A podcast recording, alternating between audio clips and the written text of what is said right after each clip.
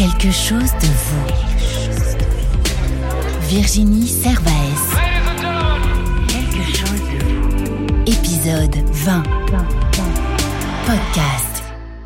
Bonjour, je m'appelle Virginie Servaes. Je suis auteure, chanteuse et coach vocal.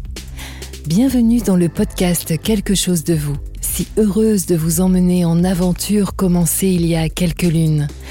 Sur un chemin imprévisible, je me prends à compter des histoires et des idées, à inventer des mots et détourner des expressions, et surtout à recevoir et écouter d'exceptionnels invités.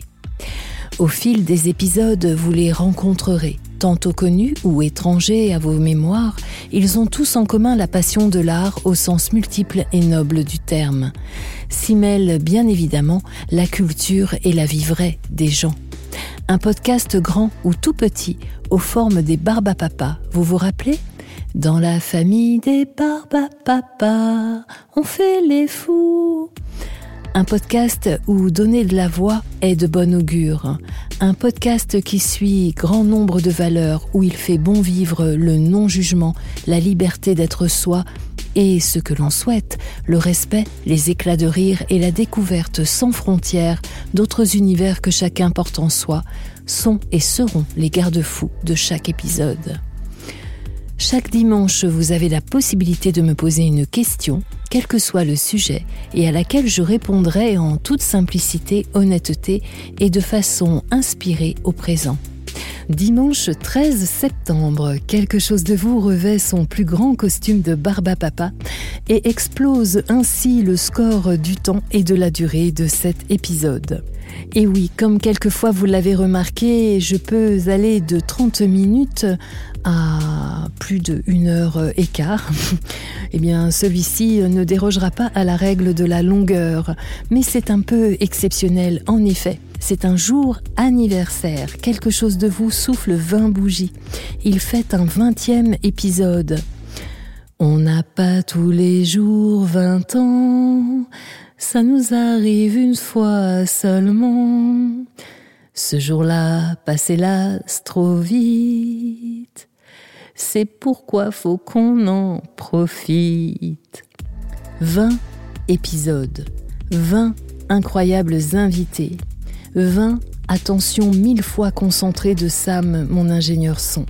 20 inventions inventées, d'Apolline à Karen, qui a pris la suite récemment, pour des créations imagées.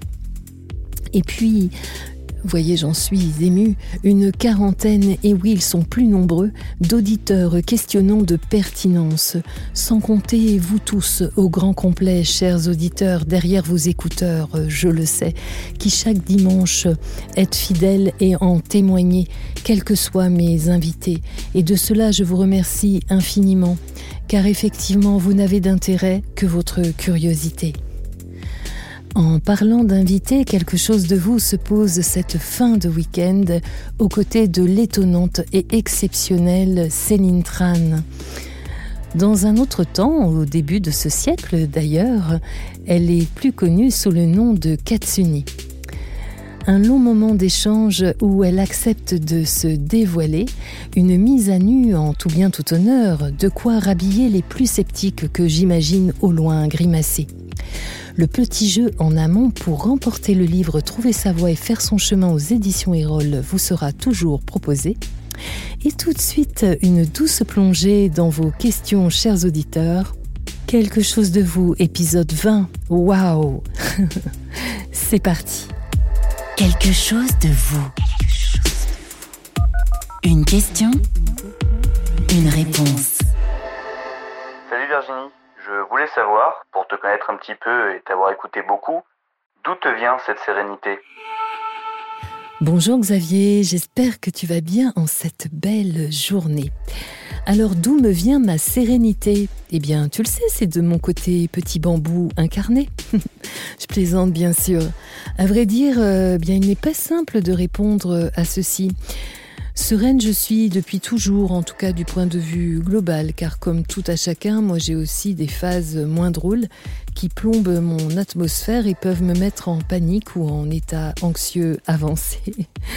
Cependant, pour en avoir un tout petit peu échangé avec toi, si tu parles de cet état quasi permanent que j'ai lorsque je suis en société, il est cet état véritable, effectivement, qui est à l'intérieur de moi, cet inné et sans prétention. Moi, j'ai appris et apprends qu'il ne sert à rien de, perdre de l'énergie dans des situations sans intérêt pour soi, pour des personnes aussi qui nous tirent vers le bas. Entre autres, et par ailleurs, c'est une forme de sagesse, de tranquillité que j'acquiers au fil de mon avancée, tu sais. Et puis, je pourrais ajouter que, comment, comment dire ça? Que c'est aussi un héritage, un alliage de mon éducation. c'est aussi un héritage cellulaire. Et en plus de, toutes ces données, euh, eh bien d'autres euh, me sont propres et elles sont glanées et acquises au cours de ma vie. C'est un gloubi-boulga en fait. Hein. Je, attention, hein, parce que là je sors mes références, hein, tu vois, à Casimir. Donc, euh, qui fait que naturellement il en résulte ce calme et cette sérénité. Et puis, tu sais aussi, toujours au fil du temps, eh bien moi j'aime incarner ce que je dis et ce que je crois. Et notamment que tout ce qui se passe dans ma vie est juste et fait sens, même quand ça m'agace. Et, euh, puis, je, de, fait, je sens que c'est vraiment ma nature euh, profondément calme, que, que, et c'est en ma nature profondément, profondément calme que je crois. Je suis, euh, je suis une nature calme, instinctive, qui aime prendre le temps, le temps d'observer, d'observer un nouvel environnement, d'observer des nouvelles personnes autour de moi, et de fait, eh bien, c'est vrai que quand tu prends le temps, naturellement, tu adoptes une posture euh, extrêmement calme, extrêmement posée, une posture d'observation en fait. Voilà Xavier, eh bien écoute, peut-être que nous en parlerons de vive voix euh, très très vite. En attendant, je te souhaite une belle semaine à venir. Je t'embrasse.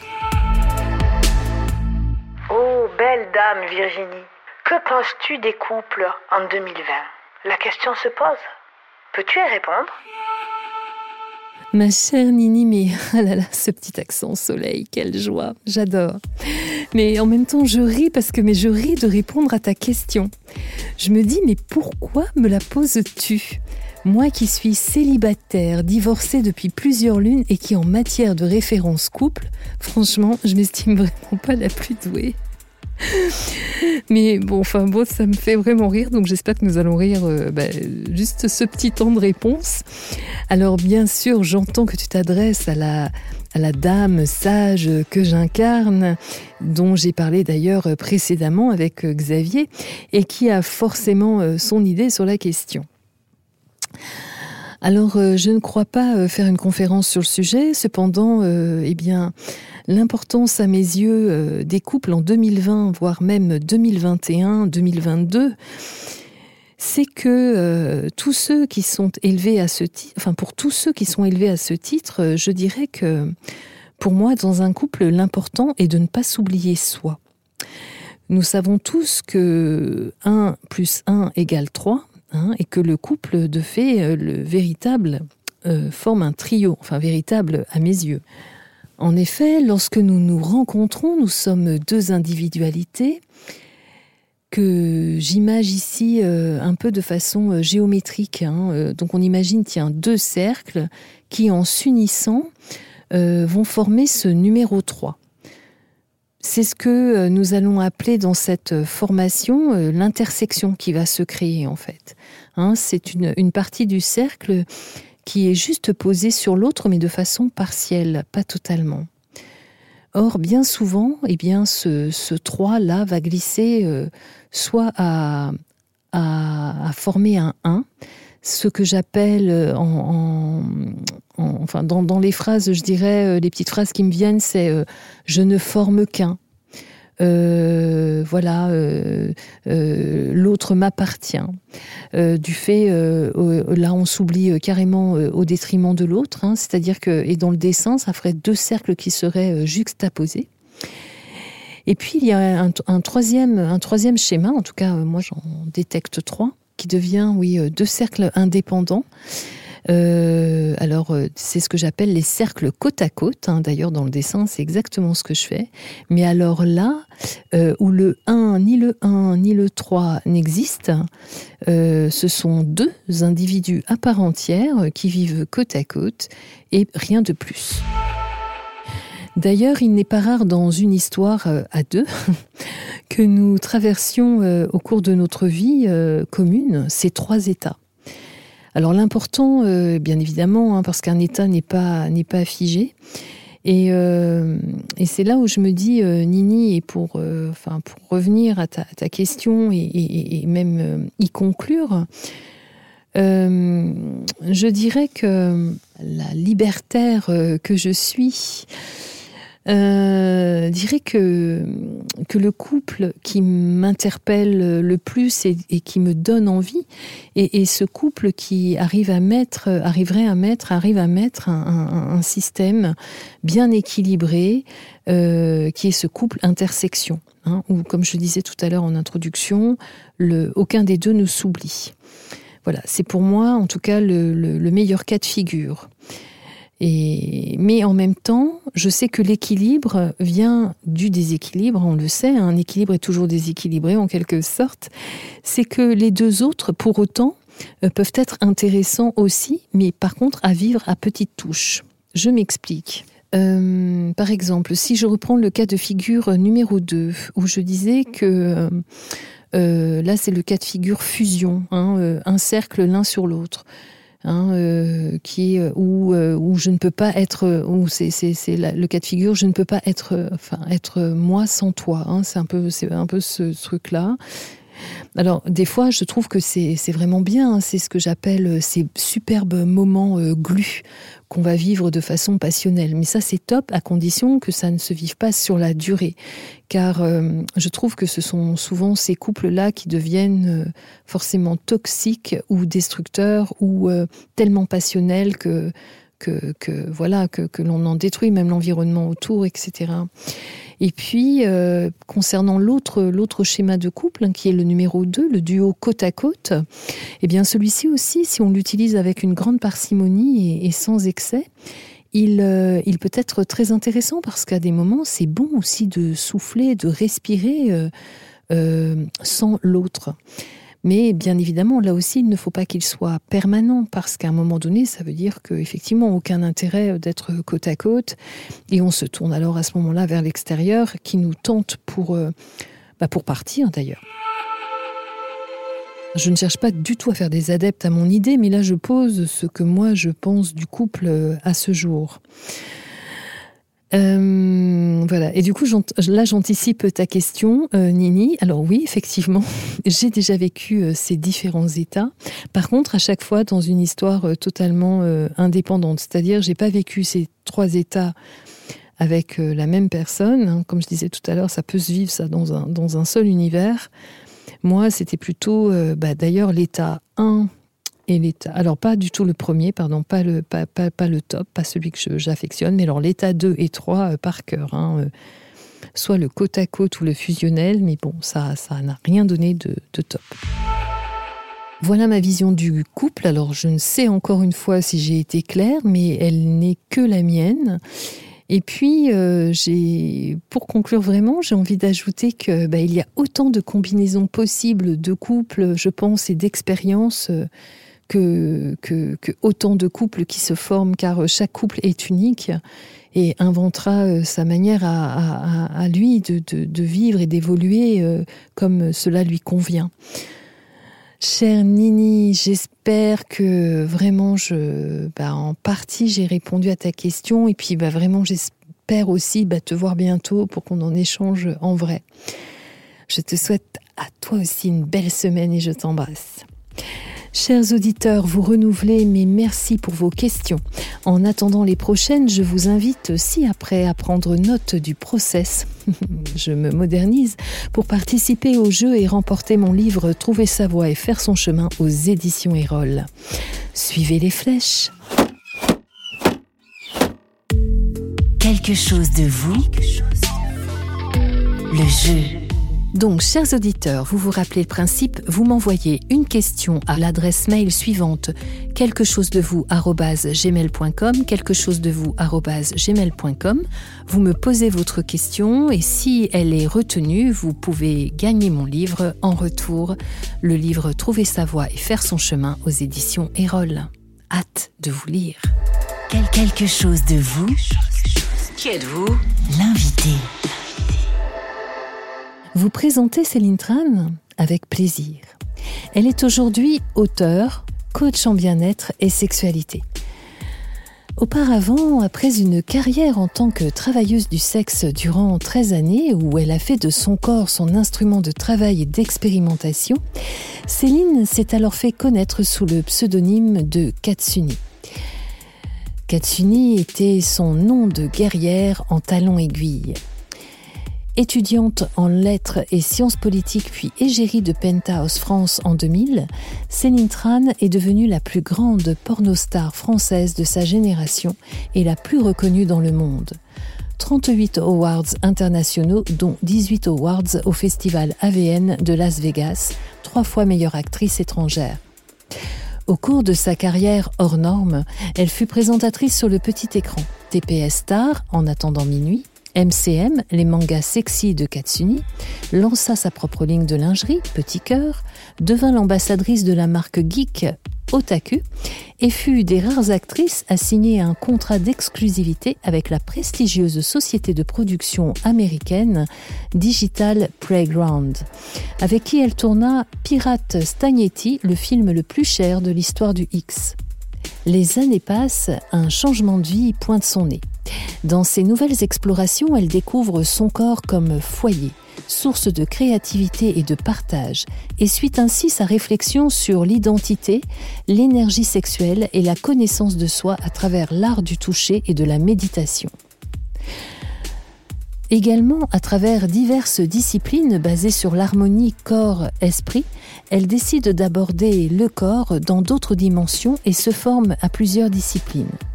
Le sport avec les arts du cirque, la danse, les arts martiaux et le yoga ont été pour elle la première manière de se réapproprier ce corps. Elle s'est ensuite formée en massage bien-être, massage sur table et massage taille traditionnel, avec l'intention d'appréhender le sens du toucher différemment, avec bienveillance et en étant dans une approche santé et épanouissement puis elle s'est tournée vers l'hypnose ericksonienne et la pratique désormais à titre professionnel. Si vous souhaitez connaître les détails de son parcours personnel et professionnel, je vous invite à lire son livre Témoignage Ne dis pas que tu aimes ça aux éditions Fayard. Fantastique. Et pour la petite histoire, sachez que Céline est à ce jour premier dan de taekwondo, deuxième de karaté Shotokan, certifié en massage bien-être FFMBE et puis l'association Open, présidée par euh, Thomas Romer, et avec qui elle intervient pour communiquer auprès des adolescents et parents vis-à-vis du contenu pornographique. Je reprends ici ces mots. Parce que explorer, expérimenter, partager sont mes envies premières, j'ai tout naturellement décidé de lancer ce blog afin de partager avec qui aura suffisamment de curiosité tout ce qui me passionne, m'amuse, m'intrigue. Que ce soit en sport, culture, cinéma, je ne me fixe aucune limite sinon de ne parler qu'en mon nom, car ce blog est personnel et reflète uniquement mon point de vue, même s'il m'arrivera de faire intervenir des personnes expertes en leur domaine et dont la vie m'intéresse. J'espère que vous prendrez plaisir à me lire et même à apporter votre contribution en postant vos avis et questions dans l'espace commentaire. Alors ce blog n'a d'autre intention que de partager un regard, une expérience, la joie de pouvoir vivre pleinement des choses et ne pas oublier qu'on a plusieurs vies dans une vie. Alors vous retrouverez également plus d'informations sur euh, iamcelintran.com également sur la, bien je le répète, sur son livre Ne dis pas que tu aimes ça aux éditions Fayard, sur sa chaîne YouTube, mais également depuis quelques mois, elle a lancé sa chaîne de streaming sur Twitch qui s'appelle Bien-être et Baston. et lancement de son site VOD célintran.tv qui est dédié au sport, au bien-être et à la sexualité. Vous la retrouvez sur tous les réseaux sociaux. J'ajoute que Céline Tran suscite depuis toujours sur son passage une ribambelle d'exclamations. Des oh, des ah, des grrr, des hum, des burks. Des messes basses, joyeuses, moqueuses, envieuses, rêveuses, coléreuses, mépriseuses, non méprisantes, obscènes, médisantes, séduisantes ou de séduction, des émotions, des passions, des questions, des incompréhensions. Enfin, pour beaucoup, elle intrigue, surprend, détonne, captive, enivre, dérange, inspire, éveille. Tant et tant de mots expressifs à son sujet. Pour ma part, Céline Tran est une de ces guerrières étonnantes, entières, véritables et de confiance, avec pour mots et comme bagage ceci. Humour, curiosité, générosité, lucidité, créativité, gourmandise, enthousiasme, spontanéité, révoltée et si vivante. Je pourrais en ajouter vraiment beaucoup d'autres. Allez, chers auditeurs, faites comme moi le pas de côté, celui qui ose rencontrer sans juger, sortir des ornières et des préjugés. Je vous invite à entrer à deux pieds dans une danse où plaisir, simplicité, vérité et intelligence, et j'ajoute éclat de rire, seront aussi à nos côtés. Il est temps de lever le rideau Chère Céline, quelle joie de vous recevoir, vraiment un honneur dans mon émission Quelque chose de vous. Bienvenue. Merci, bonjour. En cette rentrée de fin d'été, quelle est votre météo de l'instant, chère Céline? Oh, ça commence fort. Ma météo de l'instant, euh... eh bien, il y a beaucoup de soleil, il y a un peu de pluie aussi. je, vais, faire la météo de, de mon état émotionnel. Euh, en fait, moi, j'aime beaucoup les. J'aime pas forcément les grands ciels bleus. J'aime. Je trouve que les plus beaux euh, cieux sont. Euh, vous savez, comme les, les, paysages en Écosse, en Nouvelle-Zélande, ces, ces, paysages qui sont contrastés avec de grands nuages et avec un rayon de lumière qui perce. Et parfois, il y a un peu de pluie qui passe pour rafraîchir le, le paysage. Et ça crée des arcs-en-ciel. Euh, moi, j'ai l'impression que mon, mon état émotionnel, il est souvent comme ça. Euh, il y a un beau rayon de soleil euh, parce que je me sens bien. Euh, je suis contente d'être ici. Et en même temps, euh, bah, je pense comme beaucoup d'entre nous, il y a aussi beaucoup de mouvements, beaucoup d'émotions. Et, et, et, je les observe et je les accueille toutes et je me sens bien avec ça. Alors là, nous sentons qu'il y a du Highlander dans l'air. Exactement. Le cadre est posé. Ouais.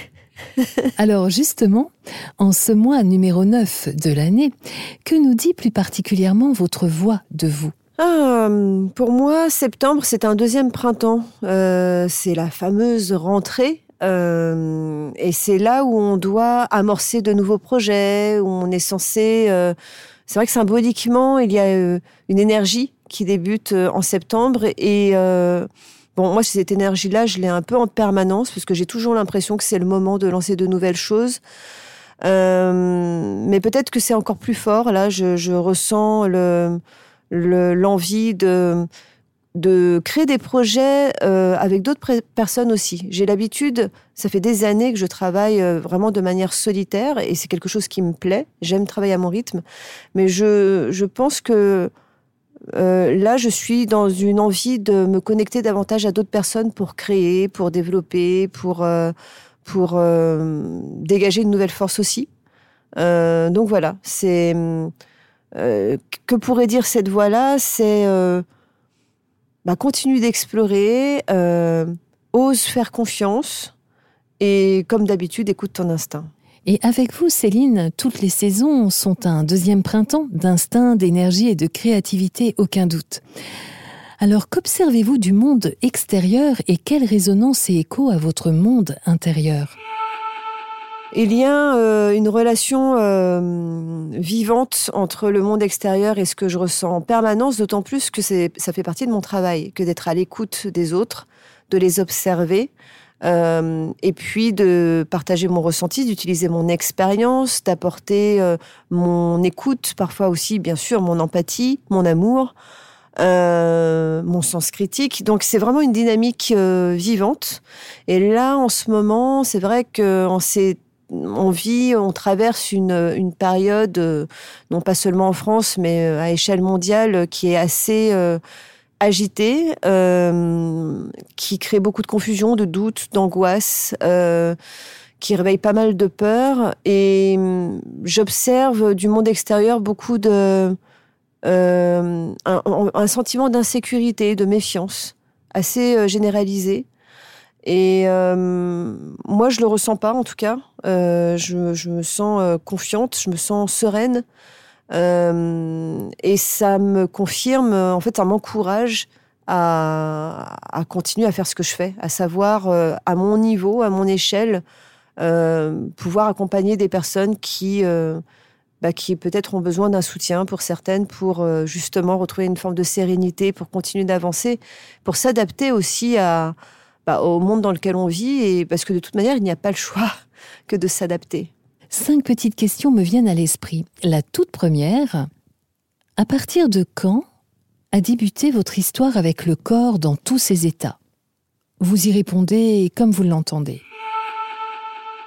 Je pense à l'aspect évidemment physique, mais aussi émotionnel, mental, énergétique. euh, donc, euh, en fait, c'est assez récent, hein, euh, parce que j'ai exploré mon corps à différents niveaux, mais euh, à chaque fois de manière, on va dire, assez euh, extrême euh, et exclusive. Euh, C'est-à-dire que euh, j'ai commencé par la partie physique, l'aspect sensationnel, euh, avec l'ancienne carrière que j'ai que j'ai choisie autour de la sexualité, euh, où en revanche j'étais plutôt coupée de l'aspect émotionnel. Euh, et même mental d'ailleurs. J'étais beaucoup, beaucoup dans le physique. Quand j'ai arrêté mon ancienne carrière, euh, j'ai pris plus de recul, j'ai commencé à être plus dans l'analyse, donc à être dans le mental. Et l'émotionnel est venu petit à petit parce que je me suis autorisée à l'associer à mon corps, alors qu'avant c'était séparé. Et, euh, et je pense vraiment que je me suis réconciliée pleinement avec mon corps et que j'ai commencé vraiment à, être incarnée euh, à partir de mes 33 ans, à peu près. Euh, alors c'est drôle parce que 33 ans, on dit souvent que voilà, c'est un âge symbolique, mais pour moi, ça a été une renaissance et finalement le début de ma vie de femme. Donc pour moi, tout commence à ce moment-là. Et ça commence avec une prise de conscience. Parce que bien sûr que j'étais déjà tout ça, mais euh, c'était, on va dire, euh, c'était diffus, c'était conflictuel. Je parfois je plaçais justement des, comment dire des euh, oppositions entre la partie physique et émotionnelle par exemple alors qu'en fait c'est absolument complémentaire et, donc à 33 ans je dirais que ça a été le début de cette de ce déclic Cela m'amène à vous demander si à cette époque vous avez expérimenté exploré le corps, les corps, et où de fait avéré je vous aurais conduite moi-même au bûcher, car au grand Dieu, cela me renvoyait à mon état coincé. Plus sérieusement, je me demande comment, ou tout au moins, quelle fut votre astuce pour vous couper de l'émotionnel. Eh bien, le jeu. Le jeu, puisque en fait, j'ai euh, choisi un métier qui me permettait d'être dans un personnage euh, qui lui pouvait jouer des émotions, mais ça restait du jeu et donc c'était une manière aussi de me mettre à distance euh, de, de moi-même. Donc en fait, c'est alors c'est vrai que ça peut paraître pour ça peut ressembler à une forme de dissociation et presque de la schizophrénie, mais c'est plus euh, alors oui, une forme de, dissociation, mais c'est ce que vivent tous les acteurs, c'est-à-dire qu'on va exploiter une facette de soi pour l'exprimer dans euh, dans une fiction. Bien, eh bien moi je l'ai fait euh, durant 13 années à, à travers ma carrière d'actrice X. Euh, où je jouais un personnage dans mes scènes, mais où je jouais aussi un personnage, celui du personnage public, euh, voilà, qui s'appelait Katsuni. Euh, et donc ça, ça permet de créer une distance, de se protéger en fait. Ça, ça permet de, en gros, c'est un peu comme revêtir un, un costume de Wonder Woman. Euh, enfin moi, en l'occurrence, ma référence c'est plus Catwoman. Et, et, Dévêtu et- Mais non, ça m'est arrivé de porter des vêtements. Ne soyez pas mauvaise langue. mais, euh, euh, mais voilà, c'est euh, c'est un peu le principe du carnaval. Hein, et, et c'est la raison pour laquelle beaucoup de gens aiment se déguiser, sortir. Et on a tous notre manière de nous déguiser. Ça peut être le maquillage, ça peut être le fait de sortir la nuit, d'utiliser des pseudos, d'utiliser des avatars. Avec les réseaux sociaux, on le voit bien. Chacun va se créer sa propre petite légende et son personnage qui va euh, qu'il va construire. Et, moi, ça a été aussi ma manière euh, de, lutter contre ma timidité, de construire un personnage qui pouvait me permettre d'explorer euh, et puis bah, de, me rassurer. Alors, ça ne veut pas dire que je, n'ai rien ressenti durant cette carrière. Il m'est arrivé d'avoir des relations amoureuses, il m'est arrivé de développer aussi des émotions et même des sentiments pour des acteurs. Euh, durant ma carrière. Donc, je n'ai pas été euh, euh, complètement coupée de ça. Mais c'est vrai que ce n'était pas ma démarche. Mon intention, vraiment, c'était de ressentir, d'explorer, de découvrir. Mais, mais bien sûr qu'il y a de toute manière de l'émotion là-dedans. Simplement, je n'avais pas envie de me laisser emporter par ça. Et finalement, quand c'est vraiment arrivé, quand je me suis laissée emporter par ça, que je suis vraiment tombée amoureuse, eh bien, c'était en justement, euh, bah, juste avant d'arrêter ma carrière. Et c'est ce qui a contribué d'ailleurs à ce que j'arrête. C'est qu'au bout d'un moment, je, bah, je n'avais plus envie de n'être que dans le corps. J'avais envie de donner un autre sens à ma sexualité et justement que l'acte sexuel soit vraiment connecté à mes émotions, qu'il y ait euh, une harmonie entre les deux. Ce qui peut sembler paradoxal parce que, comme vous l'exprimez si bien dans votre livre, par amour, cela vous a amené à, changer de, vie, à découvrir votre sexualité autrement, alors que l'on vous imagine tellement libre, euh, vous sembliez euh, tout vivre, détaché du cœur. Euh, donc l'on ne pense pas que vous puissiez être émotionnellement vous aussi impacté, affecté. Oui, puis une grande forme de vulnérabilité. Hein quand j'ai arrêté les scènes, euh, ça a été aussi euh, un choc parce que d'un seul coup, je me suis euh, retrouvée démunie d'être face à des hommes entre guillemets normaux qui ont leurs peurs, qui ont leurs doutes, qui ont leurs fantasmes euh, et, moi, coincée euh, entre, il a fallu du temps d'ailleurs, mais j'étais, quand j'ai arrêté, j'étais coincée quand même entre euh, le comportement et l'image de la femme que j'avais pu, en tout cas du personnage que j'avais joué, et puis le vrai moi qui lui, bah, finalement, ne savait plus vraiment où il en était. Donc je me suis posé cette question-là, mais au fait, qu'est-ce que j'aime vraiment? Qu'est-ce que j'ai envie de partager? Et comment le faire savoir aussi à mes partenaires? Il y a vraiment de quoi de créer des malentendus hein, quand, on, quand, quand il y a une forme de notoriété et qu'en plus on suscite du fantasme, c'est assez perturbant. Et ça donne des situations très drôles aussi. Une petite anecdote? Oui, oui, oui, j'en ai des anecdotes, mais euh, euh, je suis obligée d'en rire. Mais justement, je trouve que c'est ce qui est génial dans la sexualité, c'est qu'on on est tellement vulnérable. Sur le moment, on, on peut se trouver très embarrassé. Euh, parfois même développer de la culpabilité, c'est dommage, mais voilà, c'est ça, ça, nous arrive à tous.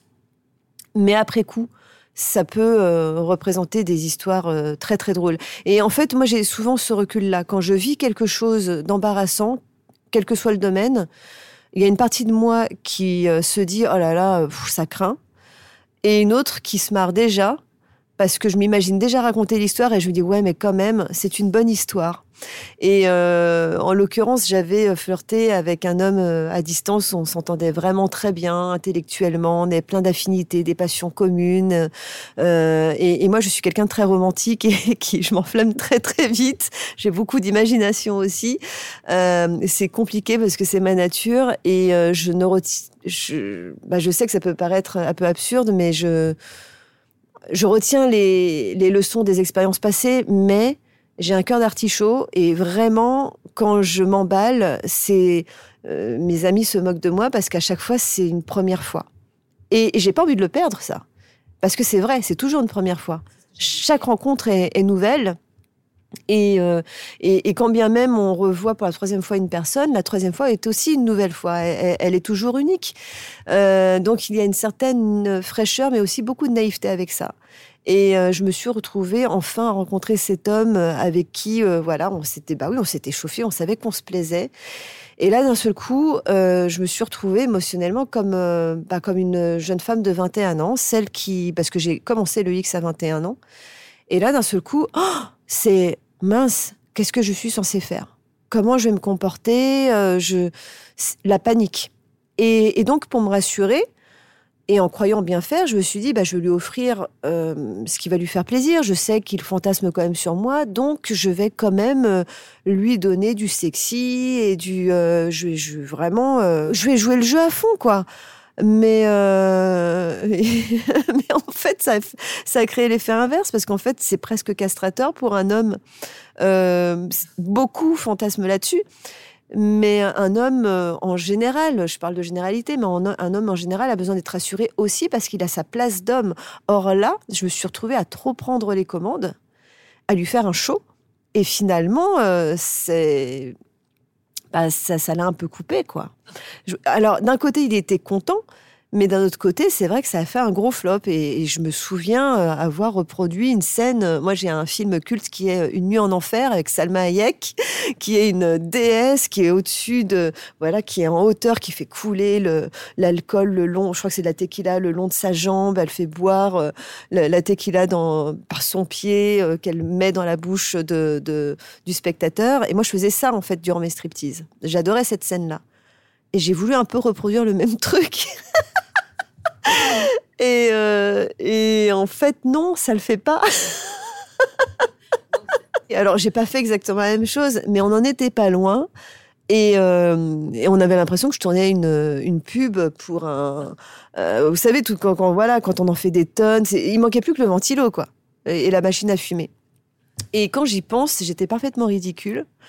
Euh, je pense que beaucoup de personnes qui auraient assisté à la scène se seraient dit mais oh là là, mais lui qu'est-ce qu'il attend? Ça serait moi.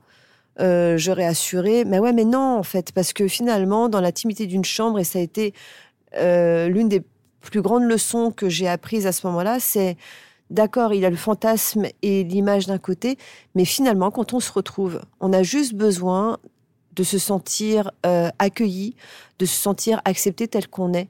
Et c'est la meilleure manière de rassurer, d'être rassuré. Et il n'y a pas besoin de faire du show. Euh, et, donc j'ai appris petit à petit à prendre confiance et à me détacher de cette euh, volonté d'être à la hauteur. Bien souvent, c'est une problématique d'homme, mais chez les femmes aussi, il y a ça. C'est est-ce que je suis euh, est-ce qu'il ah est-ce que j'ai pas trop de kilos est-ce qu'il va m'aimer est-ce que est-ce que je vais bien me comporter est-ce que je vais pas en faire trop non plus et, euh, et c'est pas facile. Mais c'est aussi une autre leçon que j'ai apprise, c'est important de prendre le temps et, et puis de pas... Euh, justement, il n'y a pas besoin de jouer un rôle.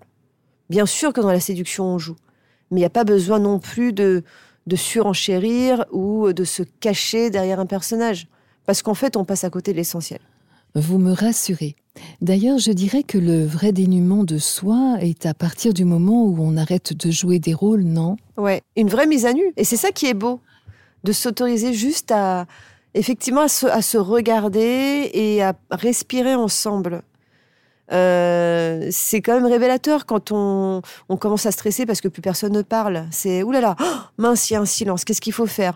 Euh, On est immobile. Qu'est-ce qu'il faut faire? Ben non, en fait, c'est bon aussi de pouvoir occuper l'espace, de sentir cette distance qui d'ailleurs est très excitante, de sentir l'autre. Et, là, on est aussi dans l'aspect énergétique, on est aussi dans l'aspect émotionnel, dans le fait de ne plus être que dans le visuel et la perf, mais d'être vraiment dans la rencontre. Alors euh, justement, petite question, one shot comme ça, sur votre vie en tant que Katsuni. Que gardez-vous en mémoire de ces années passées? Qu'est-ce qui a été simple, plaisant et moins? Oula, tellement de sourires, de rires, de moments absurdes. C'est la première chose qui me vient à l'esprit. C'est qu'est-ce que je me suis amusée. Alors je ne suis pas en train de faire la, promo euh, euh, des films X ou de ce type de carrière parce que en fait tout existe. Hein, euh, vous pouvez rencontrer des personnes qui l'ont mal vécu, il y a des déviances, on va pas revenir là-dessus, mais en tout cas, moi, mon ressenti, c'est avant tout une grande fête. Une grande fête, en fait, un peu comme un, un, tour de manège, un tour de montagne russe. Il y a eu des moments jouissifs et palpitants, il y a, eu des, creux aussi. Euh, et puis une forme de répétition qui a fait que des moments de nausée. Donc vraiment, je pense qu'il y a l'image du manège, elle colle très bien à ça. Euh, mais vraiment en premier lieu des situations que je n'aurais jamais pu vivre autrement et, et qui sont fortes en émotion, en plaisir, beaucoup de plaisir. Mais bizarrement, c'est, je crois que c'est le rire qui, euh, qui revient avant tout. Ouais. Et ce rire, nous l'entendons hein, depuis, depuis tout à l'heure parce que vous êtes tellement joyeuse. Qu'avez-vous laissé en quittant Katsuni et, et pourquoi? Ah là là, ça c'est un... Oh la vache, ouais, bravo. ah bah oui, hein, les questions, ça c'est du grand Virginie. Oh là là, c'est fort. Qu'est-ce que j'ai laissé? J'ai laissé... Euh... Euh, D'ailleurs, c'est la première chose qu'on m'a dite. Euh, la partie business, euh, j'ai laissé une opportunité euh, professionnelle, j'ai laissé de l'argent, euh, la possibilité de continuer à flatter mon ego, des contrats. J'ai même annulé des contrats quand j'ai pris ma décision. Je pouvais encore vraiment bien gagner ma vie, mais il y a ça. J'ai quitté un mode de vie, une manière de me comporter, de me présenter au monde, d'utiliser mon corps. Euh, j'ai quitté bien sûr le, beaucoup de plaisir à travers les tournages, mais aussi quelque chose qui ne me nourrissait plus et qui commençait même à créer l'inverse, à créer un, un mal-être. Donc j'ai laissé des choses très positives, euh, de l'argent, de la gloire, euh, des voyages, euh, du, des paillettes. Euh, mais j'ai aussi, j'ai aussi laissé quelque chose qui aurait pu, au bout d'un moment, me nuire. Et, euh, et ça, vraiment, c'est sans regret. D'autant plus que le rire, le plaisir, les voyages, je peux le trouver autrement, ailleurs. Donc finalement, euh, finalement, ça vient toujours de soi. Et, euh, et j'ai eu cette croyance à un moment donné que je, je quittais quelque chose que je n'allais pas retrouver. Je m'étais dit, oh là là, mais quand même, je vais m'ennuyer. Comment trouver un métier dans lequel je pourrais autant m'amuser, voyager, rencontrer des gens, avoir autant de diversité Et je pensais vraiment que c'était propre au porno. Alors qu'en fait, moi, je connais des gens qui travaillent dans le porno et qui ont une vie extrêmement routinière, qui ne voyagent pas, qui n'ont pas vraiment de joie dans ce qu'ils font. Et, inversement, je, vais rencontrer des gens qui ont un, qui sont, je sais pas, ou qui sont profs ou euh, qui, euh, qui, qui qui tiennent un commerce. euh, et en fait, quoi qu'ils fassent, ils apportent de la fantaisie et de la joie dans ce qu'ils font. Donc finalement, euh, ce que j'ai laissé, je sais que je, bah, je l'ai trouvé aujourd'hui euh, dans mon autre activité. Justement, à l'inverse, qu'avez-vous gardé et emmené avec vous de cette phase de votre vie? Euh, alors bien sûr, l'expérience euh, qui est très précieuse, euh, qui me permet aujourd'hui d'accompagner des gens, des femmes, des hommes dans leur sexualité. Euh, alors euh, c'est pas tant le fait, euh, c'est pas du tout le fait que le, la sexualité euh, des films X soit une référence. C'est pas un modèle. D'ailleurs, au contraire, mon métier c'est aussi de, de préciser que ce n'est que il n'y a pas de modèle en fait. Euh, mais ce que je garde, c'est un ressenti avant tout. Et c'est ce qui m'a permis de grandir. Euh, c'est une grande richesse à travers des rencontres euh, intimes avec des acteurs, des actrices, euh, des expériences que j'ai eues dans ma vie privée qui m'ont nourri et qui aujourd'hui me euh, me permettent d'avoir euh, du recul, de d'être plus en connexion avec les gens que j'accompagne parce que parce que j'ai traversé euh, alors, il n'y a pas besoin d'avoir tout vécu hein, pour accompagner les gens, mais euh, c'est vrai que j'ai j'ai, euh, eu un panel de- d'expériences qui, euh, qui me sont très précieuses aujourd'hui. Et, et en plus, le métier que j'ai aujourd'hui donne du sens à tout ça. C'est ça qui est génial. C'est que ça m'a parfois apporté... euh, mon métier m'a apporté des rencontres parfois euh, pas super, parfois toxiques. Mais euh, aujourd'hui, je me rends compte qu'elles me sont utiles pour... pour avancer et pour accompagner. Donc avant tout l'expérience. Et puis, pardon, je me permets, mais je reconnais aussi que si j'ai rangé le costume de Katsuni dans une malle, il y a quand même une chance que d'être médiatisé encore aujourd'hui, euh, même si au départ euh, les journalistes ne voulaient pas euh, me présenter comme Céline Tran, ça, a été une, lutte, ça a pris du temps, mais quand même, je, je dois aussi reconnaître que même s'il y a parfois une forme de stigmatisation, j'ai beaucoup de chance d'avoir la possibilité de m'exprimer sur les plateaux télé, dans les médias. Et, c'est un avantage que j'ai gardé quand même. Katsuni fait totalement partie de vous et c'est indéniable. Moi, j'ai eu cette chance, et comme vous le savez, Céline, enfin, quand je dis cette chance, Je vous ai rencontré, euh, j'étais vraisemblablement la seule de la planète à ne pas savoir que vous aviez une carrière X derrière vous, et multi-récompenses, etc., et que vous étiez connu du monde entier. Et même aujourd'hui, euh, même si depuis j'ai eu la curiosité euh, d'aller vous voir. Comment ça, vous avez la curiosité de me voir? Mais c'est quoi ces histoires?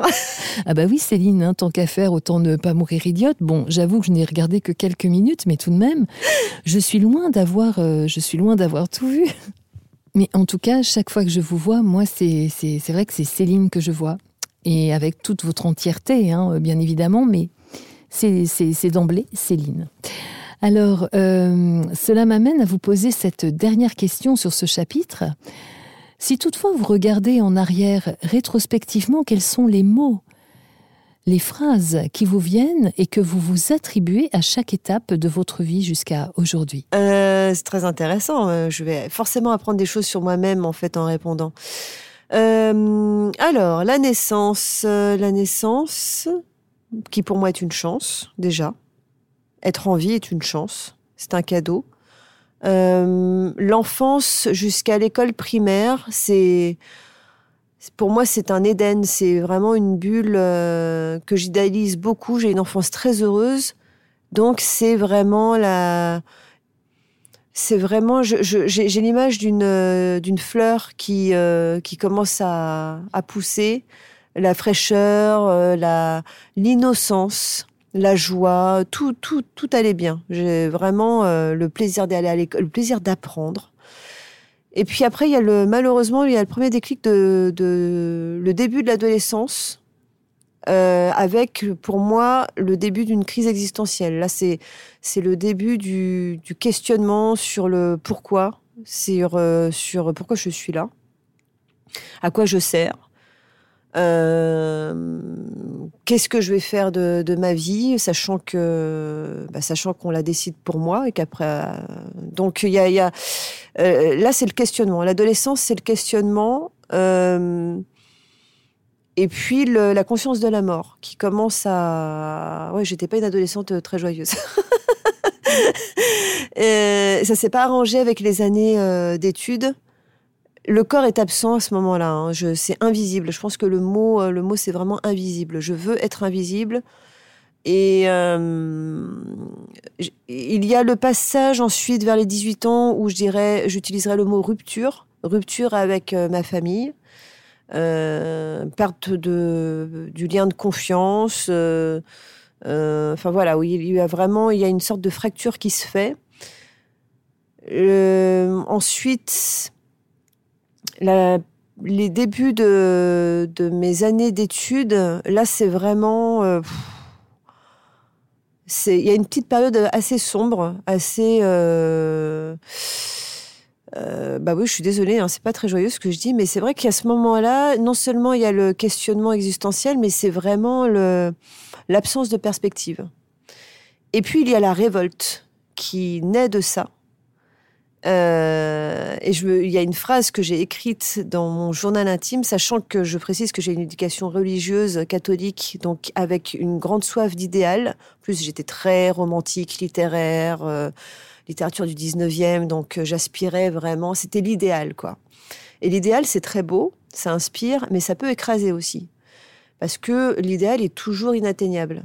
Et donc, à ce moment-là, moi, je suis dans la soif de cet idéal-là. C'est tout ou rien. Et j'écris dans mon journal, je serai vierge ou prostituée. Mais avec vraiment euh, le V majuscule et le P majuscule.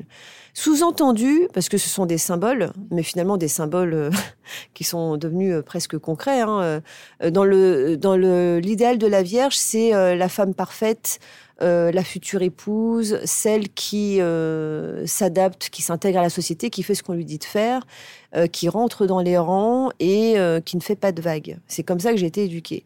Et puis la prostituée, mais au sens euh, prostituée sacrée, la femme maîtresse, Catwoman, celle qui s'émancipe, qui transgresse, qui, au risque de choquer, mais au risque aussi de d'être salie par le regard des autres, et, mais qui est, elle, dans, dans l'action. Euh, et, j'ai fait le, choix d'être celle qui serait dans l'action, qui serait dans le corps, dans l'expérience. Et euh, là, j'ai posé mon cerveau et je me suis dit, maintenant, tu vas, euh, tu vas utiliser ce corps-là, puisque tu constates qu'il a un certain pouvoir, et tu verras ensuite. Et donc, le, vraiment, le mot qui, euh, qui définit la suite, c'est exploration. C'est exploration, euh, quitte à explorer les extrêmes pour explorer ses limites, pour apprendre à se connaître, parce que je pense qu'on apprend à se connaître en, en, allant justement dans les extrêmes. Alors, bien sûr que ça peut éventuellement mettre en danger, mais c'est là que les valeurs ont, ont leur importance. Et j'ai quand même gardé de mon éducation des, valeurs qui m'ont euh, permis de, de cadrer, de dire non, de, choisir. Et euh, donc cette période, euh, c'est beaucoup, euh, bah, ça, ça, représente toute ma carrière dans le X. Et dans cette carrière, après, euh, bah, il y a eu ce déclic émotionnel dans le rapport au corps quand je suis tombée amoureuse, qui a été réconciliation euh, et sens, mettre du sens euh, dans ce que je faisais. Parce que l'exploration, c'est bien joli, mais en fait, on se rend compte qu'on n'a jamais fini d'apprendre que les limites peuvent toujours être repoussées et qu'au bout d'un moment, si on veut repousser les limites du corps, c'est effectivement là le danger, c'est que c'est un peu comme les personnes qui veulent euh, expérimenter les drogues ou, qui font du sport de haut niveau, qui veulent battre des records. Bien sûr que c'est jouissif, que ça booste l'ego, que ça peut être très beau aussi la performance, ça peut être même une forme d'art à un certain niveau. Mais au bout d'un moment, c'est, euh, bah, j'ai envie de dire, c'est la mort, parce que l'extrême limite du corps, c'est ça. Hein. Et, euh, et, au bout d'un moment, je me suis dit, bah, en fait, bah, mon corps a ses limites. Et euh, si je veux le respecter, il va falloir au bout d'un moment que j'arrête d'être dans cette démarche-là parce que je n'aurai jamais fini. Euh, et donc, je suis revenue à moi-même. Euh, j'ai été dans cette démarche de réconciliation. J'ai exploré à travers le, le sport, où j'ai encore voulu repousser mes limites et je suis retombée dans les mêmes travers. Et euh, et donc, j'ai exploré différemment, mais à d'autres niveaux, donc émotionnel, énergétique. Donc, il y a eu l'exploration physique et ensuite, ça a été plus renaissance, réinvention. Euh, et ça, ça a été euh, bah, 6-7 ans, le temps de me reconvertir. Apprentissage aussi, je dirais, apprentissage, se réinventer, apprendre, se réinventer. Et là, je suis vraiment dans la transmission. Maintenant, c'est ça, c'est... Euh, euh, je sais qui je suis, euh, je suis prête euh, à transmettre, mais bien sûr, l'exploration continue et elle a plein de formes différentes. Et c'est génial parce que c'est un. Alors, il y a un côté où je me dis, oh là il y a trop de choses à faire. C'est, il y a tellement de gens à rencontrer, tellement de choses à apprendre. Donc, il y a une soif et en même temps une. C'est, c'est. ça peut réveiller certaines frustrations et en même temps, c'est beau parce que euh, parce que je me sens vivante et, euh, et je me dis mais c'est ça me ramène à cette conscience d'être euh, bah, d'être vivante et d'avoir la chance d'être vivante. Waouh, quelle jolie danse des mots, de vos mots. En parcourant votre chemin, je m'aperçois que vous êtes passionné de sport, de combat, d'enluminure, de cirque acrobatique. Et surtout que lorsque vous vous lancez dans une de ces aventures, c'est vraiment pas pour rien. Vous allez au bout des choses. Alors là aussi, plein de petites questions me viennent. Tout de même, Céline, ce sont des passions atypiques. Que vous inspire-t-elle Alors, euh, je suis quelqu'un d'influençable. En fait, beaucoup de ces passions sont venues de, films, de vidéos que j'ai pu voir.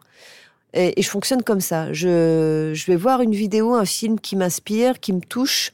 Je vais être impressionnée, admirative, et très vite, derrière, ça va être oh, il faut que j'apprenne à faire ça. Ça doit être génial. Alors, heureusement, je ne suis pas comme ça dans tout ce que je vois. Parce que j'aime beaucoup Thomas Pesquet, mais au bout d'un moment, il y a des choses que je ne pourrais pas faire dans ma vie. Euh, mais c'est vrai que je fonctionne comme ça. Euh, alors, c'est atypique. Euh, après, vous savez, moi, dans mon entourage, je n'ai que des personnes qui sont atypiques. Hein. J'ai beaucoup d'artistes, de performeurs autour de moi, des gens qui ont des vies folles. J'ai l'impression d'être extrêmement euh, normal à côté d'eux. Donc c'est toujours très relatif. Euh, en tout cas, elles, elles, répondent à, chaque fois à une aspiration, à une soif et aussi à une révolte. Je fonctionne beaucoup comme ça. Je fonctionne beaucoup par défi. Alors, il euh, y, y, a des gens qui ont du mal à le croire quand je leur dis ça, mais moi, à la base, je suis quelqu'un de très timide, de très introverti, qui a beaucoup de peur. J'ai grandi avec euh, une phrase qu'on m'a beaucoup répétée, c'est ne fais pas ça, tu vas te blesser, tu vas échouer. Et en plus, pense à toutes les conséquences qui vont suivre. Bon, alors j'ai dû travailler sur moi, euh, mais quand même, à la base, je ne suis pas du tout quelqu'un de, euh, de, de casse-cou. Par contre, j'ai la curiosité pour moi. Et je crois que la curiosité, ça peut vraiment euh, sauver plein de choses parce que quand on est curieux, on est prêt à prendre un risque, on est prêt à être ridicule, à, à se tromper. Et c'est comme ça qu'on apprend. Et au fur et à mesure, c'est comme ça qu'on progresse et qu'un jour, on se retrouve sur une scène à faire un numéro de tissu aérien alors qu'on a le vertige. Et donc, c'est ce qui m'est arrivé. Euh, donc voilà, donc il y a les arts martiaux, il y a le tissu aérien qui, qui est une discipline de cirque, il y a la contorsion, les enluminures, les enluminures médiévales, ça me vient du nom de la rose que j'ai vu petite. J'ai trouvé ça très beau. Peut-être que la présence de Sean Connery a, eu son. Oui, peut-être aussi. Merci Sean. Euh, et puis, donc voilà, euh, c'est. Tout ça, c'est complémentaire. Vu de l'extérieur, ça peut paraître un peu fouillis. Même euh, certains de mes amis, parfois, se... Alors maintenant, ça va parce que j'ai trouvé ma place mais ça reste récent. Mais euh, vraiment, à partir du moment où j'ai arrêté le X et où euh, j'ai été sur ce cheminement de reconversion, alors j'aime pas ce mot non plus, hein, mais c'est le, mot classique qu'on utilise pour les reconversions professionnelles. Euh, certains, au bout d'un moment, me disaient Mais fais gaffe, tu fais quoi? Enfin, quel est ton projet? Tu pars un peu dans. Enfin, est-ce que tu, tu n'es pas en train de te disperser, de gaspiller ton énergie? Parce qu'un coup, je il me voit euh, faire des formations en cascade. Euh, un coup, je fais un numéro de cirque. Après, je suis en train de faire euh, du doublage. après, j'ai enfin, voilà, j'ai exploré, j'ai lancé plein de choses, des projets BD aussi, en écriture. Je ne peux même pas citer tout ce que j'ai exploré à ce moment-là, des, projets qui, pour certains, se sont cassés la gueule. Hein. Il n'y a, pas eu que des succès, pas du tout. mais vraiment, moi, j'ai toujours suivi mon instinct et j'ai toujours su qu'à ce moment-là, et ça répondait à quelque chose qui me, euh, qui me nourrissait, qui me rendait vivante. Euh, et au fil du temps, euh, il a fallu du temps quand même, eh bien j'ai fini par prendre suffisamment de recul pour réaliser que tout ça était connecté. Oui, il y a un lien entre yoga, arts martiaux, hypnose, massage, tout ça, ça va ensemble. On est encore une fois dans le rapport au corps, dans sa partie physique et émotionnelle. Euh, et, et, au départ, j'ai commencé par explorer ça pour moi. Tout comme le X était un choix pour moi, non, c'était pas pour être connu, c'était pas pour faire plaisir aux autres, même pas, c'était pour me faire plaisir moi. Et c'est parce que je me faisais plaisir moi que j'ai pu donner du plaisir aux autres. Donc c'est génial. Si, euh, si aujourd'hui encore hein, des gens regardent mes films et ont du plaisir, moi j'en suis très contente. Mais au départ, euh, ça peut paraître égoïste, c'était quand même euh, dans la volonté de m'épanouir, de, me connaître et de me faire plaisir. Et euh, bah, je me suis fait plaisir en, me formant, en explorant. Et aujourd'hui, bah, ça me permet de, bah, encore une fois, d'accompagner des personnes et de leur proposer différents types de prestations pour qu'elles puissent avoir leur propre cheminement, être bien avec leur corps. Je réitère, merci Sean. Alors vous êtes dans l'exploration de l'être dans toute son intégralité. Y a-t-il d'autres passions qui vont surgir? Et si oui, nous en dévoileriez-vous au moins une? Oui, oui, oui. En fait, j'ai une liste de choses que je veux faire avant de mourir. Alors, euh, je ne sais pas quand est-ce que je vais mourir, mais j'ai vraiment l'intention de vivre très longtemps. Euh, j'ai vraiment, je me vois vraiment comme une petite mamie euh, plus tard. Euh, vraiment, je, je ça, me convient. une sorte de petite tortue géniale. mais oui, alors en fait, moi, il y a la musique que j'ai pas explorée. Enfin, j'ai pris des cours quand j'étais ado de d'orgue électronique. mais la guitare, je veux vraiment apprendre à jouer à la guitare parce que c'est trop la classe. Et en fait, il y a des morceaux où je me dis, non, il n'y a pas moyen. Avant de mourir, il faut que je puisse jouer tel morceau. Il faut que je puisse euh, jouer ça parce que ça, doit être, trop le, être le pied. Je veux savoir ce que c'est que de pouvoir jouer un morceau sur scène aussi. Je veux savoir ce que c'est que euh, de faire une pièce de théâtre et d'être euh, d'incarner un rôle et, et d'avoir son public face à soi, d'avoir ce trac là, cette vibration, cette capacité à faire rire les gens, à transmettre. Le rire pour moi c'est important. Donc c'est vrai que j'aurais plus euh, tendance à m'orienter vers euh, quelque chose de comique. Euh, il y a d'autres numéros. J'ai envie de monter un autre numéro de, un autre numéro de tissu aérien et j'ai aucune idée si je le proposerai un jour sur scène, mais je m'en fous parce que voilà, ça part souvent de choses qui m'inspirent. Il y a une, musique qui m'inspire, je me dis ah, elle est trop belle, il faut que je crée quelque chose dessus. J'ai envie d'apprendre à faire de la peinture à huile, de, l'aquarelle, d'aller en Nouvelle-Zélande. oui, voilà, c'est pas des choses folles, mais euh, pour certaines, ce sont des choses qui nécessitent du temps. Et évidemment que j'ai d'autres projets d'écriture. Je vais écrire un, livre sur la sexualité, explorer le tantra. Euh, J'aimerais être maman un jour parce que je pense que ça peut être euh, juste la plus belle manière sans sacraliser. Mais voilà, c'est quand on parle de transmission, je crois qu'il n'y a, rien de plus beau que ça. Euh, mais bon, c'est une autre problématique parce qu'il faut que ça se fasse dans de bonnes conditions. Et, voilà, si je n'ai pas d'enfant, je, bah, ça sera comme ça. Euh, mais c'est quelque chose que j'aimerais beaucoup vivre. Et euh, j'aimerais beaucoup avoir un chat. Et j'insiste sur ce point. le chat, pour moi, sera vraiment un grand symbole de réussite dans ma vie. Quel type de chat vous tente alors? Alors ça, c'est une vraie question, très délicate et il faut un coup de foudre parce que je j'ai eu une grande histoire d'amour, Virginie, il faut que je vous le dise, avec euh, un chat dont je parle dans mon livre. Alors, euh, il avait euh, beaucoup plus de, il y avait beaucoup plus de choses à son sujet dans le livre. J'ai j'ai prévenu mon éditeur qu'il était hors de question de tout enlever avec lui, mais il a vraiment compté dans ma vie et, et, quelque part je rêve de voilà de de rencontrer un chat qui soit à sa hauteur, mais euh, ça va être compliqué hein, quand on a vécu le grand amour. Euh, donc j'ai pas vraiment de critères. Euh, il faut que ce soit un gros matou. Voilà, un, gros matou avec des grosses papates et une crinière, et que, et que au premier regard on se reconnaisse. Mais c'est lui qui me choisira de toute manière. Ouais. C'est pas comme avec les hommes. Le chat nous choisit.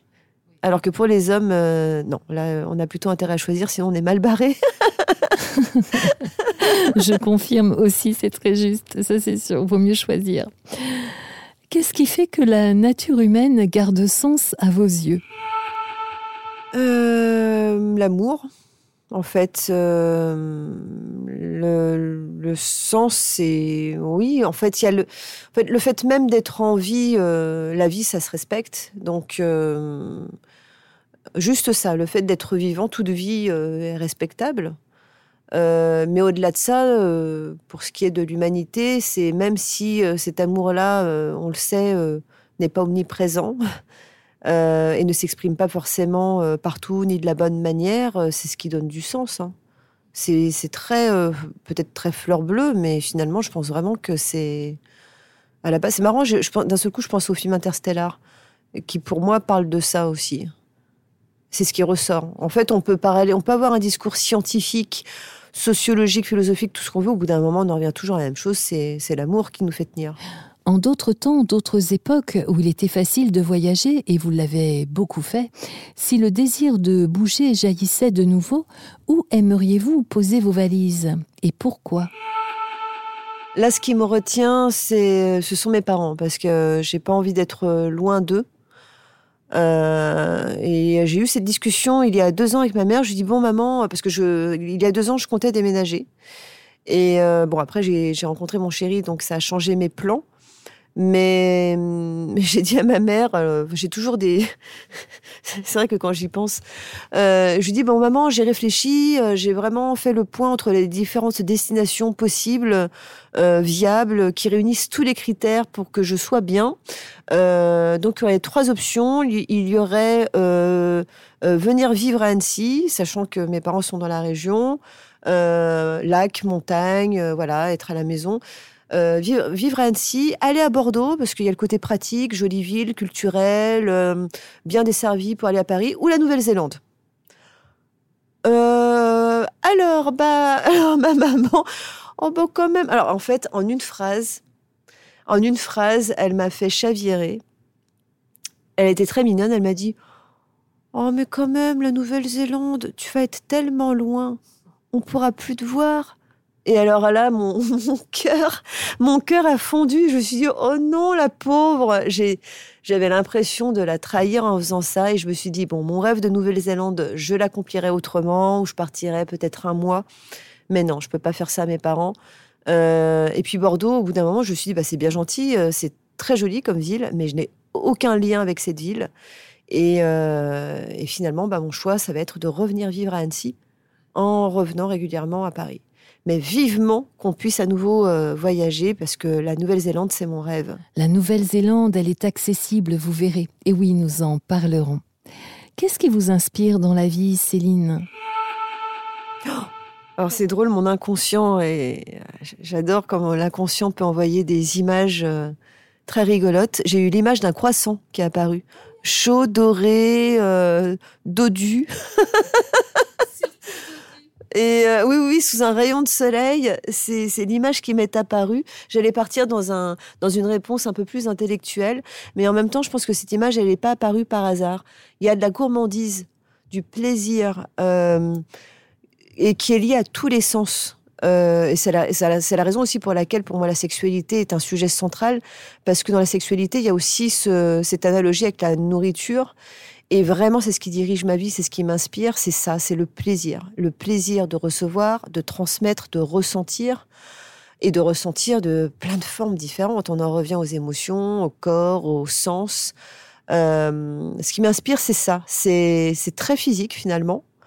Euh, ça peut être, comme tout à l'heure, marcher sous la pluie. Et euh, alors, on va dire que je, je, commence à parler comme Francis Lalanne ou comme Van mais c'est con, mais il y a des moments de grâce comme ça, tout simple, où je, il pleuvait, je voyais tout le monde euh, se, être en panique en train de se, de se planquer sous des parapluies ou sous des abribus. Et en fait, moi, j'étais là comme une, comme une conne à regarder la pluie euh, sous mon masque, toute contente en disant Waouh, ça fait du bien, c'est beau. Je me sens bien là, en fait. Bon, peut-être qu'après une heure, euh, j'aurais pas dit la même chose. Mais vraiment, il y a cette conscience du corps qui est très forte. Et après, bien sûr, il y a des, bah, des personnes qui vont impacter euh, la musique. Euh, ça peut être une chanson, ça peut être un film. Euh, la musique m'inspire beaucoup. Je, ça m'aide vraiment à écrire. et puis après, bah, des personnes qui ont des. C'est vrai que j'ai, moi, je fonctionne beaucoup à l'admiration. et j'ai de l'admiration pour les personnes qui ont du courage, pas forcément qui ont du talent. C'est pas la même chose. Euh, et, le talent, bien sûr, c'est admirable, mais c'est parfois même, euh, ça peut même écraser. Hein. Quelqu'un qui a beaucoup de talent, ça peut euh, parfois même être oppressant, parce que ce sont des personnes qui sont douées. Mais moi, vraiment, ce qui va m'inspirer, ce sont des personnes qui, au contraire, n'ont pas forcément de talent, mais qui vont avoir développé une volonté incroyable. Et, et ça, ça m'inspire. Les personnes qui sont fragilisés, qui sont en situation de handicap, euh, euh, qui ont traversé des épreuves très difficiles euh, et qui, qui vont surmonter ça et, et en plus rayonner. Donc c'est waouh, c'est beau quoi. Et qui, là où j'ai encore plus d'admiration, ce sont celles qui en plus n'ont aucune recherche de reconnaissance derrière. Moi, je reconnais, hein, je le reconnais, que j'aime, oui, bien sûr, j'ai de l'ego, j'aime plaire. Euh, je vais sélectionner mes petites photos sur Instagram et, euh, euh, et, bien sûr que je vais pas mettre la photo où j'ai la sale gueule et une sale gueule et où je me vautre, quoique parfois ça m'arrive, mais quand même tout ça est très très bien choisi. Mais il y a des personnes qui sont détachées de ça et ça c'est vraiment admirable, qui sont dans le faire, dans l'être, mais pas dans le paraître du tout. Et ça demande beaucoup de force. Eh bien, continuons. Quelle jeune femme êtes-vous en 2020 ah, Toutes mes invitées adorent cette question, mais j'avoue qu'elle fait du bien. Alors déjà, j'aime beaucoup le terme jeune femme, merci. en 2020, mais moi je me vois déjà en 2021, c'est vrai que j'ai tendance à, à me projeter beaucoup. De, 2020, euh, c'est vrai qu'on l'a déjà bien amorcé c'est en pleine expansion, en pleine. Euh, vraiment, je, moi, je, je, je, suis très heureuse parce que je me. Je m'exprime. Euh, et c'était pas le cas il y a encore quelques années. où je, je- j'explorais, mais là vraiment j'ai le sentiment que je peux vraiment m'exprimer, je me sens de plus en plus, euh, où je me sens libre. Donc euh, la jeune femme que je suis, c'est une femme qui a encore beaucoup de choses à apprendre, mais qui a trouvé sa place. Et euh, mais qui effectivement se sont très jeunes parce que parce qu'il y a tout, tout cet apprentissage, toute cette énergie à disposition. Et, euh, et voilà, il y a encore beaucoup de maladresse, beaucoup de choses à, améliorer, à approfondir. Euh, mais voilà, j'ai l'âme d'une débutante et en même temps, je pense que se sentir jeune, c'est ça aussi. Euh, Il y a rien de pire que de dire ah c'est plus de mon âge, c'est pas pour moi. Alors après, bien sûr, hein, il y a des choses évidemment. hein, euh, on, peut, c'est bien aussi de reconnaître ses limites et de, se dire bon bah là non, euh, en, ce qui me concerne par exemple, pour ce qui est de la maternité, il faut que j'ai cette conscience là parce que sinon après il sera trop tard. Mais euh, il y a toujours ce sens du jeu. Et, ça permet de mettre beaucoup de, joie dans ce que j'entreprends. Donc, c'est la prolongation de ce que j'ai été. Ça reste fluide quand même. De quelle note sera composé votre prochain hymne de vie? Ah, on sent la musicienne qui s'exprime à travers cette question. ah, il y a beaucoup de, beaucoup de choses là. Euh, J'ai beaucoup d'envie en fait. En fait, je crois que j'ai envie. euh, c'est une note qui va quand même être plus centrée sur moi parce que c'est vrai que je suis beaucoup dans le partage. euh, et, et j'adore ça et ça m'apporte beaucoup de satisfaction et de joie. Mais là, je sens que je suis en train encore de reproduire ce que je faisais avec le X ou avec le sport, être dans l'excès. Et, euh, et en fait, je travaille beaucoup et je suis en train de réaliser que je ne pratique, je n'applique pas forcément les conseils que je donne aux autres. Euh, donc là, je suis dans cette conscience-là de revenir à moi-même, de ralentir, de me réorganiser. Donc euh, cette note, je dirais que c'est la note de de la vigilance et de prendre soin de moi. De prendre soin de moi et de, de ne pas m'ou- de ne pas m'oublier. Ouais. Donc, euh, Quel sera votre petit pas d'après? le petit pas d'après, c'est de savoir plus dire non. Ouais, ouais, ouais, ouais. Non, mais j'ai pas de problème à dire non, mais ce boulot, quand même, il est, c'est un piège. c'est un piège parce qu'on rencontre des gens qui sont, pour certaines personnes, qui sont en détresse, qui sont dans la souffrance. Et c'est terrible de dire non quand quelqu'un est en souffrance. euh, ah, ça remue des, ça remue euh, des choses. Et en même temps, euh, ça, me ça me permet de réfléchir aussi sur mon rôle, sur mon ego aussi, sur ce fameux syndrome du sauveur. Donc, je sais que j'ai un travail à faire là-dessus, qu'au bout d'un moment, les personnes, je suis là pour que les personnes cèdent elles-mêmes, mais c'est pas moi qui vais les sauver. Et donc, si je ne suis pas disponible, elles pourront aussi trouver quelqu'un d'autre. Il faut que j'accepte ça.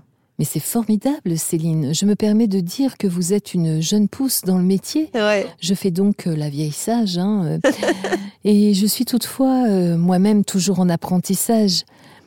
J'ose avancer que vous arrivez à un des moments de notre métier que je trouve le plus redoutable, hein, qui est celui où l'on s'aperçoit effectivement que l'on ne peut pas sauver toute la planète ni autrui. Moi qui ai tellement rêvé d'être Zorro, et qu'il nous faut accepter que, bah, que nous ne sommes là qu'à un moment de la vie de, des personnes que l'on accompagne, nous sommes des passeuses. Ouais. Cela demande effectivement force de détachement euh, de nos coachés. Ouais. Juste pour un instant, je vous remets trois petites baguettes de fées. Oh, j'aime bien les baguettes de fées. Quels sont les trois vœux que vous exaucez? Ah ouais, non, mais là. euh, quelles sont les. les... quelles sont les, les limites?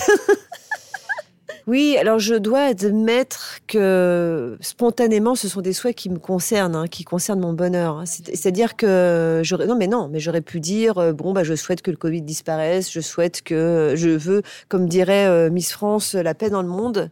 Euh, mais en fait, franchement, la première image qui m'est venue, il y a eu deux images qui me sont venues sim- simultanément, c'est celle de mes parents et celle de, bah, de, de fonder ma propre famille, d'avoir un bébé. Euh, donc mes parents en premier, euh, bah oui, j'ai envie qu'ils soient là le plus longtemps possible, euh, de la manière la plus sereine possible. Bah oui, ils sont, ils sont âgés. ça n'a pas forcément très fort pour mon papa. et j'ai envie, voilà, j'ai vraiment envie de, de de, continuer un bon bout de chemin avec eux pour partager. voilà, c'est à eux que je pense. Et je suis trop vraiment heureuse de pouvoir me rapprocher d'eux aussi géographiquement pour, pour partager plus, même si je sais très bien que euh, rester trois jours d'affilée avec eux, euh, c'est aussi une épreuve. mais, euh, mais voilà.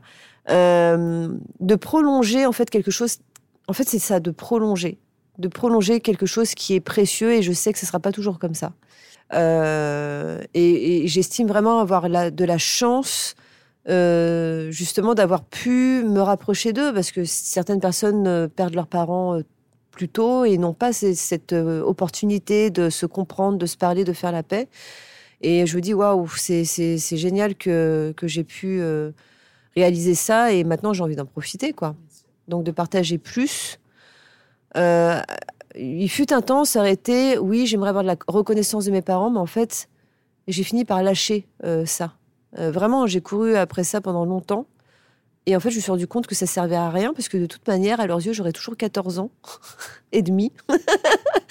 Euh, et, je pense qu'on est nombreux à être dans cette situation où on a des parents qui pensent qu'on n'a pas de vrai métier parce que euh, voilà, ah, ma mère me le répète encore, ah mais si seulement tu avais une situation, tu vois, tu aurais terminé tes études. c'est dommage. Alors c'est ça m'a longtemps irrité et maintenant j'en souris euh, et je dis oui bon bah voilà c'est comme ça.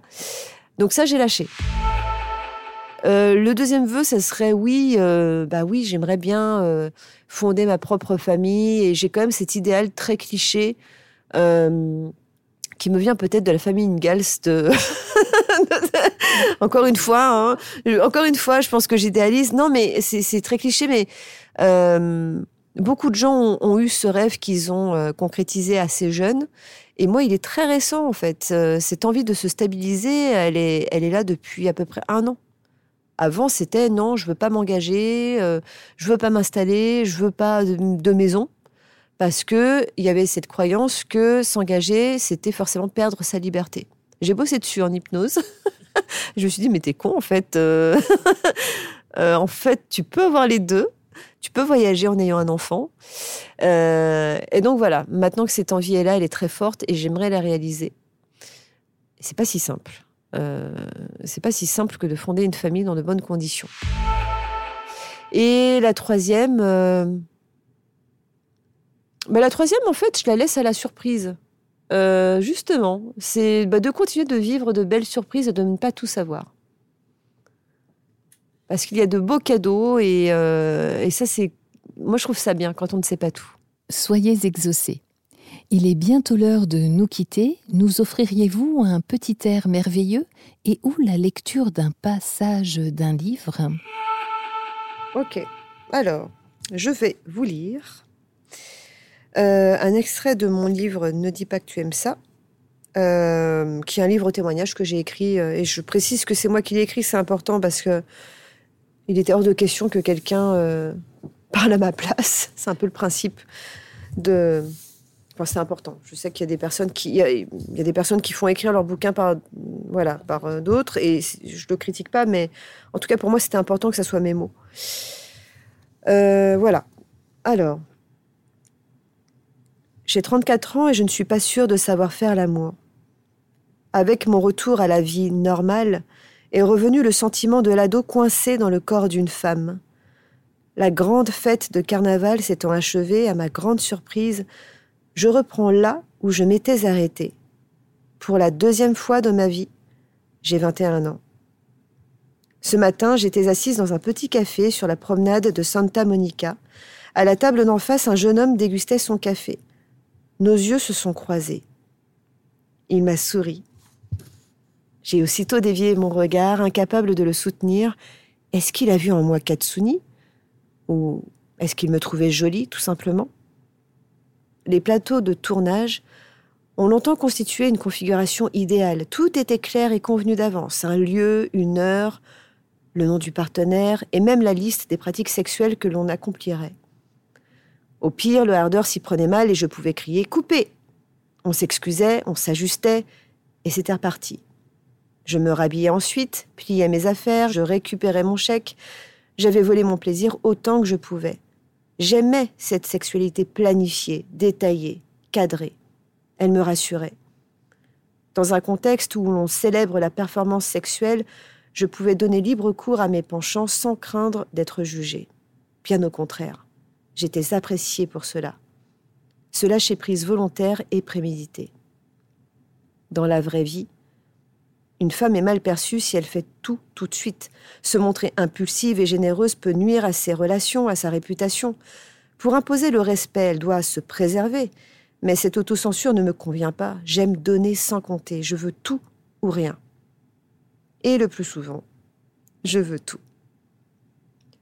Comment vais-je retrouver une sexualité ordinaire? Avoir des expériences sans être cataloguée, sans effrayer mon partenaire Comment revivre l'intensité de mes scènes dans un cadre conventionnel? Voilà. C'est une. Euh, ça fait écho à ce qu'on a évoqué tout à l'heure sur euh, sur le retour à soi. Quel beau retour à soi dans la continuité. Merci. Je suis je suis vraiment. Euh, touchée, on reconnaît tellement vos mots, tellement vous. J'invite les auditeurs donc à, à se procurer le livre euh, de Céline qui est un magnifique témoignage. Ne dis pas que tu aimes ça, paru aux éditions Fayard en mars 2018. Bah merci. Mais c'est pour euh, petit message aux femmes, mais finalement aussi aux hommes, hein, à tous ceux qui nous écoutent. Euh, si j'ai choisi ce passage, c'est aussi pour rappeler que derrière ce qui peut être perçu comme un succès, il y a beaucoup, beaucoup de phases de doute de moments euh, d'errance, de questionnement, de perte de confiance. On peut pas avoir pleinement confiance en soi tout le temps. Moi, j'ai confiance en moi, mais c'est mais ça ne m'empêche pas de rougir, ça m'empêche pas de, douter, d'être maladroite et euh, et et en fait, peut-être que le secret, c'est juste d'apprécier ces moments-là, même s'ils sont pas forcément tous agréables, on est d'accord mais euh, d'apprécier le moment de déséquilibre, le moment où on ne sait pas trop où on est et d'apprendre à en rire. Euh, alors, on peut pas rire de tout, mais en tout cas, juste d'avoir peut-être de, la tendresse pour ça. Euh, pour la personne en nous qui, bah, qui a encore besoin d'apprendre, qui balbutie, qui trébuche et, en même temps, qu'est-ce que c'est bon? Il est de tradition dans cette émission d'offrir deux titres de chansons, et bien par lequel souhaiteriez-vous commencer? Alors, le premier, alors en fait c'est marrant parce que les deux chansons qui surviennent sont deux chansons que j'utilisais dans mes shows de striptease. Euh, mais qui surprenaient. Euh, en particulier la première, euh, qui est l'interprétation de Michael Bublé de I'm Feeling Good. J'adore cette chanson. c'est une chanson qui a un vrai pouvoir hypnotique sur moi. je suis quelqu'un qui est sujette au trac j'étais tétanisée à chaque fois qu'il me fallait rentrer sur scène. Et quand on proclame votre nom en disant que vous êtes une méga euh, super euh, porn star euh, mondialement connue et que vous allez faire un super show et que vous, vous êtes en train de trembler dans les loges en vous disant mon Dieu, pourvu que je me casse pas la gueule du haut de mes 12 cm de talons. cette chanson a un pouvoir magique et, et en fait, aussitôt j'entendais cette chanson résonner et aussitôt je rentrais dans mon personnage de femme fatale. Birds flying high, you know how I feel. Sun in the sky, you know how I feel. Breeze drifting on by, you know how I feel. It's a new dawn. It's a new day. It's a new life for me. And I'm feeling good. I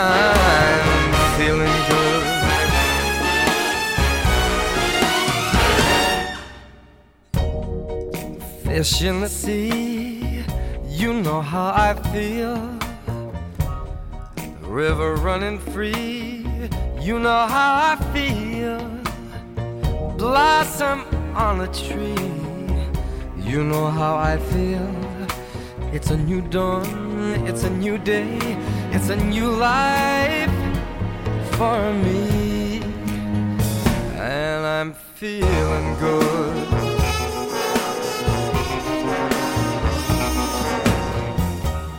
Dragonfly out in the sun. You know what I mean, don't you know?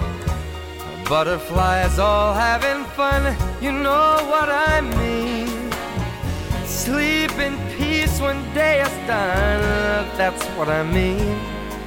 And this old world is a new world and a bold world for me. For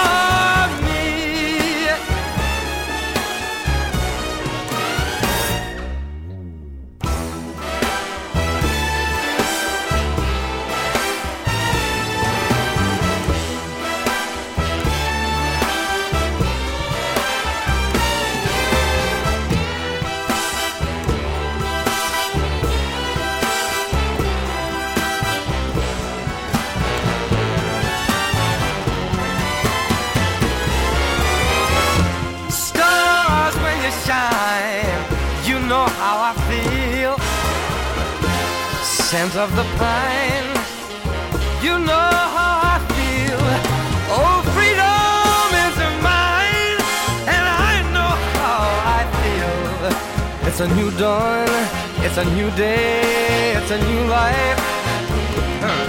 It's a new dawn, it's a new day, it's a new life.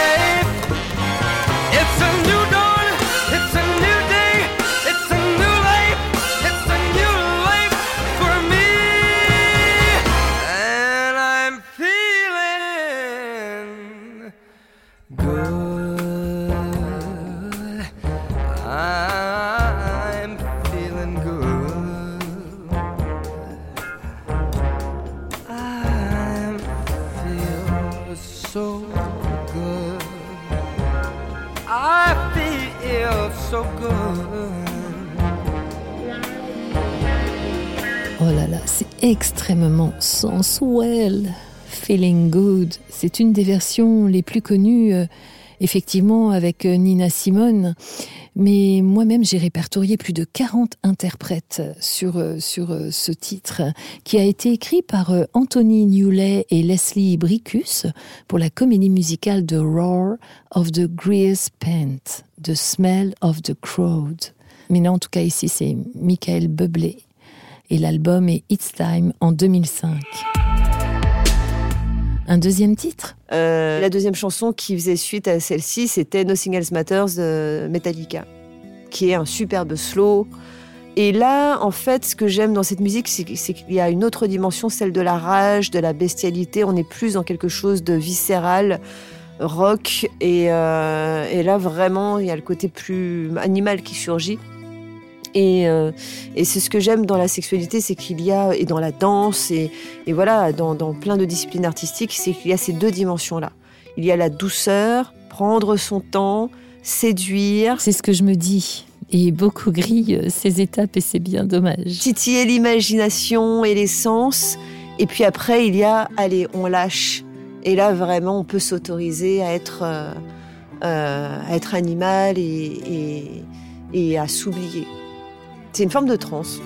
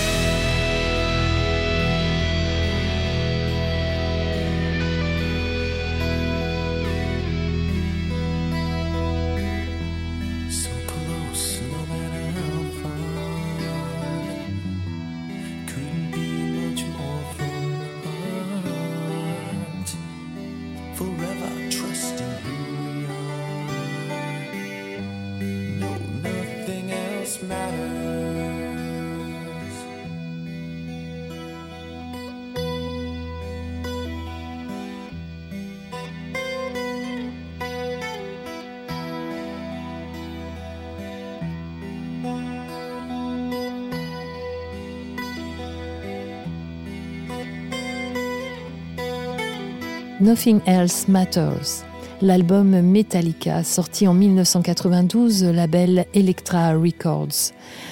Très chère Céline, tellement de merci je vous dois déjà d'être venue d'une part, de votre confiance et puis de ces instants précieux livrés.